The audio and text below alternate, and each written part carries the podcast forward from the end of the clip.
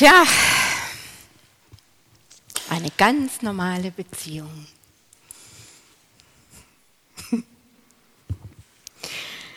Hm. Ich weiß nicht, ob ihr solche Gespräche kennt. Vielleicht nicht ganz so herb, es war halt schon ein bisschen drüber hinaus, aber ich bin mir manchmal nicht so sicher, ob wir nicht auch manchmal wenigstens so denken. Oder nicht doch manchmal auch solche Sprüche fallet. Du immer. Oder wie deine Mutter. Oder das kenne ich schon. Immer das Gleiche.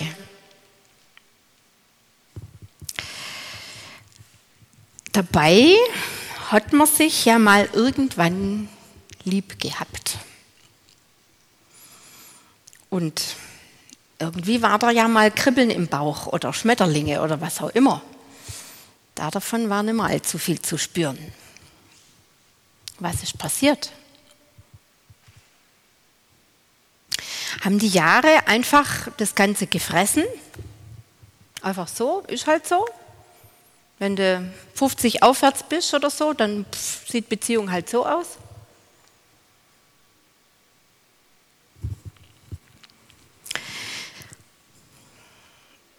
Muss einiges passiert sein, wenn die Beziehung so aussieht.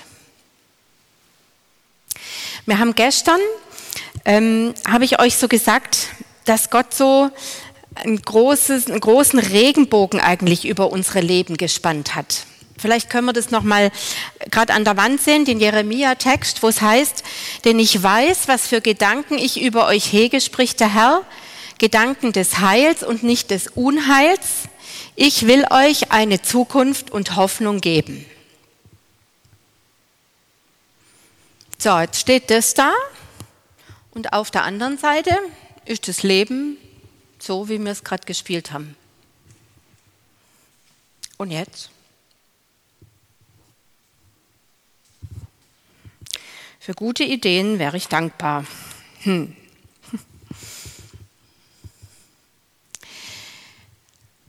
Es ist viel passiert, wenn eine Beziehung so aussieht.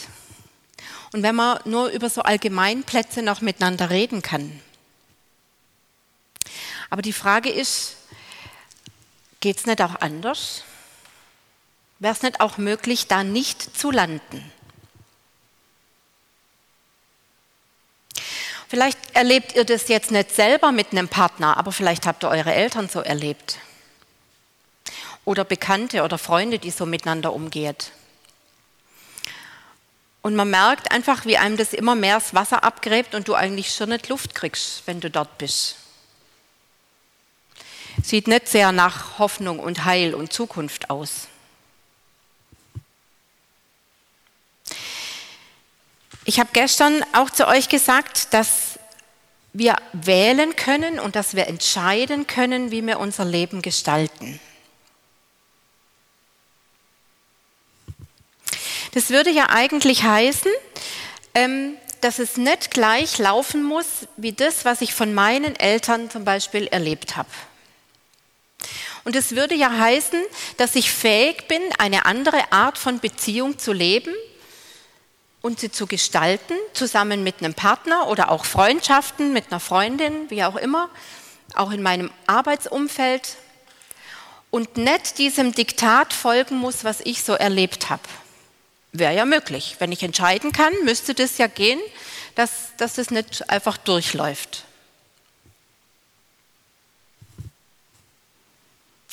Ihr seht noch nicht so entscheidungsfreudig aus. Denkt ihr, das geht? Kann ich entscheiden oder bin ich da festgenagelt?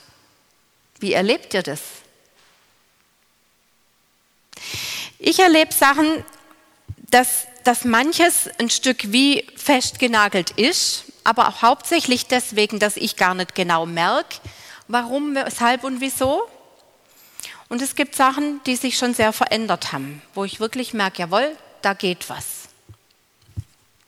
Und ich würde gern mit euch einfach mal schauen, wie ist das möglich? Wie kann man wirklich Dinge verlassen oder, oder auch Verhaltensweisen verlassen und neue und andere, lebensförderndere aufbauen?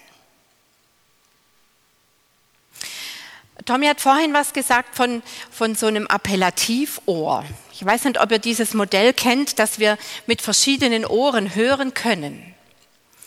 Und dass man auch in Beziehungen auf bestimmte Sachen reagiert, die jemand sagt. Und eben, wenn zum Beispiel jemand sagt, oh, ist das heiß gewesen und was weiß ich, jetzt, jetzt habe ich Durst. Und sofort springt man auf und holt ein Glas Wasser, obwohl der gar nicht gesagt hat, hol du mir ein Glas Wasser. In Beziehungen kann das spannend werden, wenn ich dann dauernd am Springer bin. Oder wenn ich mit einem Ohr höre, das, das Vorwürfe raushört. Sobald jemand irgendwie sagt, oh, das war jetzt aber irgendwie nicht so gut und ach, und gestern das Essen hat einfach nicht so gut geschmeckt oder was auch immer. Und ich höre einfach raus, ah ja, da war ich auch dabei, ich habe vielleicht sogar beim Kochen geholfen. Und wenn es extrem kommt, dann speichere ich ab, okay, Kochen ist wohl nicht so mein Ding, wenn es dem nicht schmeckt.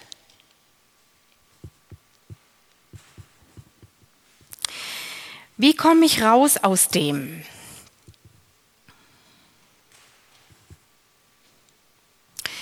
Wir haben gestern auch diesen, diesen Bibelvers gehabt, wo Gott sagt, ich lege euch vor Segen oder Fluch, Leben oder Tod. Ist eigentlich schon eine ziemlich krasse Aussage, gell? dass es gleich so irgendwie ums Ganze geht. Aber wenn ihr mal so eure Beziehungen anschaut, ähm, also bei mir ist es so, dass es wirklich Lebendige gibt und es gibt andere, die dümpeln so vor sich hin. Und jetzt ist die Frage, was, was mache ich damit? Lasse ich sie weiter dümpeln Oder packen wir es an? Gott ist ein Beziehungsgott. Und wenn ja das sein Plan ist, dass wir in Beziehung zueinander leben, dann gibt er uns ja auch entsprechende Werkzeuge dazu. Und auch die entsprechenden Möglichkeiten, dass ich da drin wachsen kann und da drin lernen kann.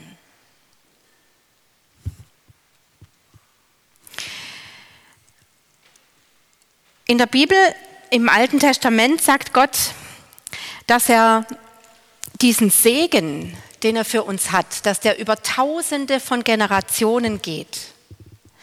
Und dass Dinge, die, die Hindernisse sind oder die auch ein Stück einfach Schwierigkeiten beinhalten, dass das über drei oder vier Generationen weitergetragen werden kann. Wohlgemerkt, wenn ich mich dafür entscheide.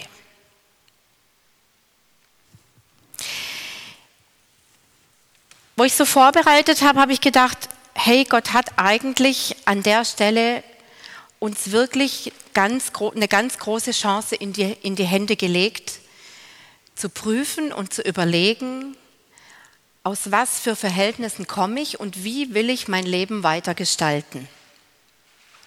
Ich möchte es mal mit euch anschauen. Wir haben ein Schaubild dabei von so einem Lebensbaum. Und da ist einfach mal ein bisschen zusammengefasst in Form von diesem Baum, dass wir es uns etwas besser vorstellen können. Ihr seht da unten diese Wurzeln, die da raus, äh, rauskommen. Das ist einfach, wie ich aufgewachsen bin. Meine Herkunftsfamilie, auch Prägungen, die ich abgekriegt habe. Einfach all das, wo mein Lebensbaum seine Wurzeln hineinwachsen lässt oder hineinstellt. Und da sind wir ja ganz verschiedenen Sachen ausgesetzt. Wenn wir in die Schule gehen, kriegen wir eine Runde Humanismus ab. Ähm, wenn wir mit, mit Klassenkameraden unterwegs sind, machst deine Erfahrungen, ob du geliebt bist oder nicht geliebt bist. In der Family gibt es Sachen, die, wo auch schon diese Segenslinien da sind. Ihr seht, die gehen auch bis runter in die Wurzeln.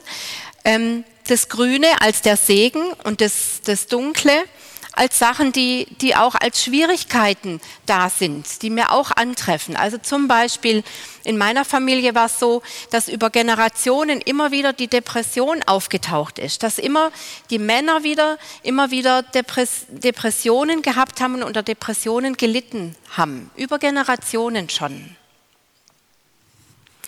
Und dann der Stamm, wo ich Haltungen daraus entwickle, einfach, dass ich auch feststelle, aha, das Leben ist anscheinend so und so. Und aus, aus dem, wie ich in meiner Herkunftsfamilie oder in dem Umfeld geprägt werde, ziehe ich Entschlüsse und Beschlüsse über das Leben. Da hinein kommt auch so Sache, dass ich denke, okay, das Leben ist gefährlich oder das Leben ist cool oder du musst aufpassen vor diesen oder jenen Menschen oder nur so und so darfst du dich verhalten. Das sind alles diese Haltungen, die praktisch durch diesen Stamm gekennzeichnet sind. Und dann oben die Baumkrone, das sind die Früchte, eigentlich das Ergebnis von dem und wie ich mich dann verhalte, die Handlungen, die ich mache, wie ich auf jemanden reagiere, ob ich grinsend durch die Landschaft laufe oder ob ich eher ein trübtassiges Gesicht mache. Das ist mein Lebensbaum. Und all das ist eingebettet und umgeben eigentlich von Gott und auch in Gottes Gegenwart. Erstmal auch unabhängig davon, ob ich ihn jetzt in meinem Leben aufgenommen habe oder nicht. So, und mit diesem Lebensbaum starte ich ins Leben. Und mit diesem Lebensbaum gestalte ich auch mein Leben und meine Beziehungen. Und ich glaube, es ist uns oft gar nicht so bewusst, wie, wie stark und wie, wie umfassend wir geprägt sind. Wir merken es manchmal erst dann, wenn irgendwie Schwierigkeiten aufkreuzen oder manche Sachen nicht so gehen, wie wir sie uns gedacht haben. Oder jemand uns einfach Rückmeldung gibt, hey, so und so kannst du dich nicht verhalten. Und ja, mit der Zeit einfach, das für uns schwieriger wird.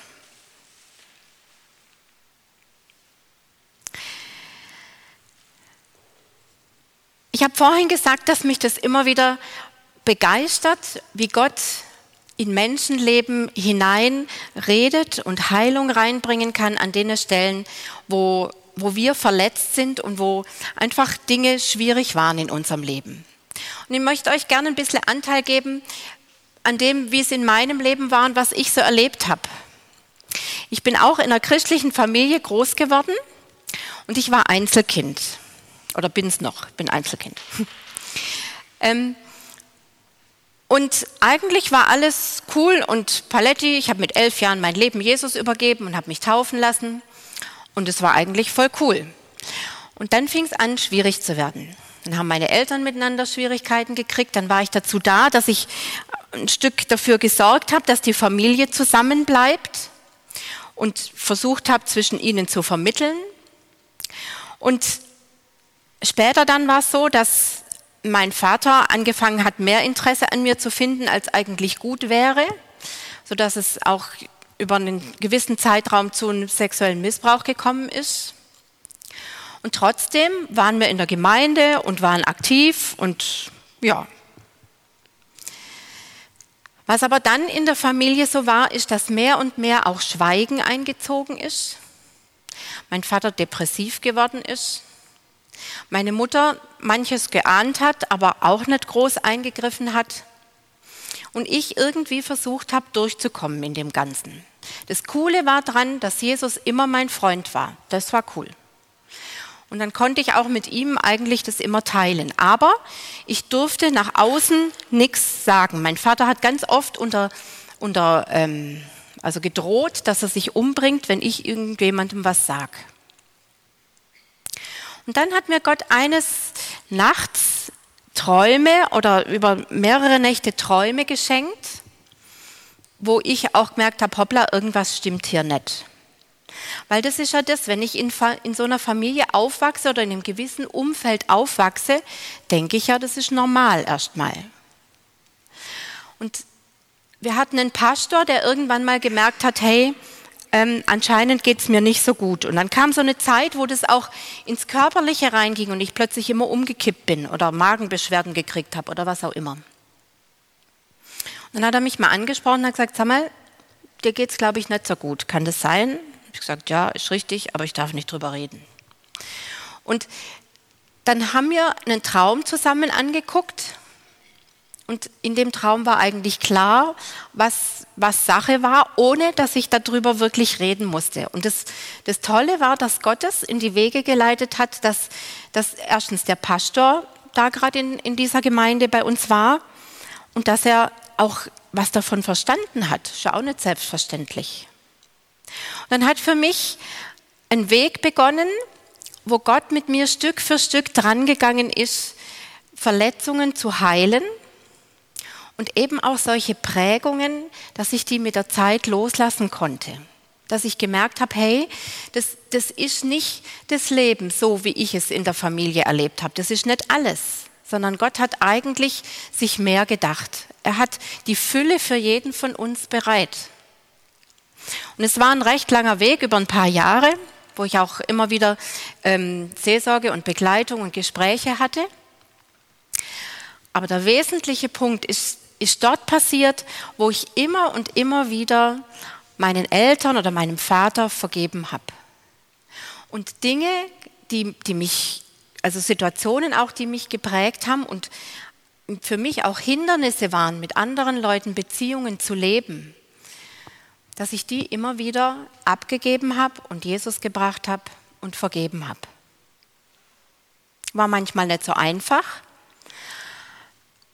aber wenn ich heute zurückgucke, denke ich, wow, ist echt der Hammer, was Gott daraus gemacht hat, wo er auch ähm, in die Familienwurzeln hinein geheilt hat. Und wo unsere Kinder oder wir miteinander auch in der Familie einen ganz anderen Umgang miteinander haben. Ich habe gesagt, wir, also in meiner Herkunftsfamilie hat man sich angeschwiegen. Man wusste nicht, was man miteinander anfangen soll. Bei uns ist es jetzt manchmal so, dass du nicht weißt, wo du hingehen sollst, weil, weil immer wieder einer erzählt. Und ja, es einfach wichtig ist, dass wir einander Herz teilen.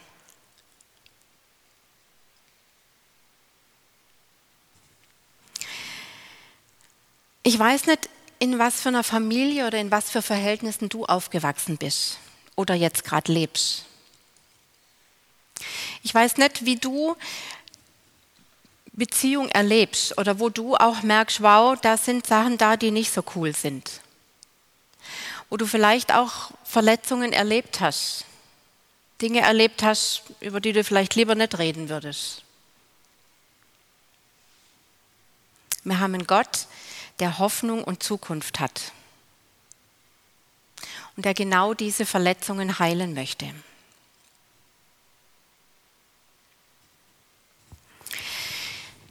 Ich habe hier ein Seil mitgebracht oder du hast ein Seil mitgebracht.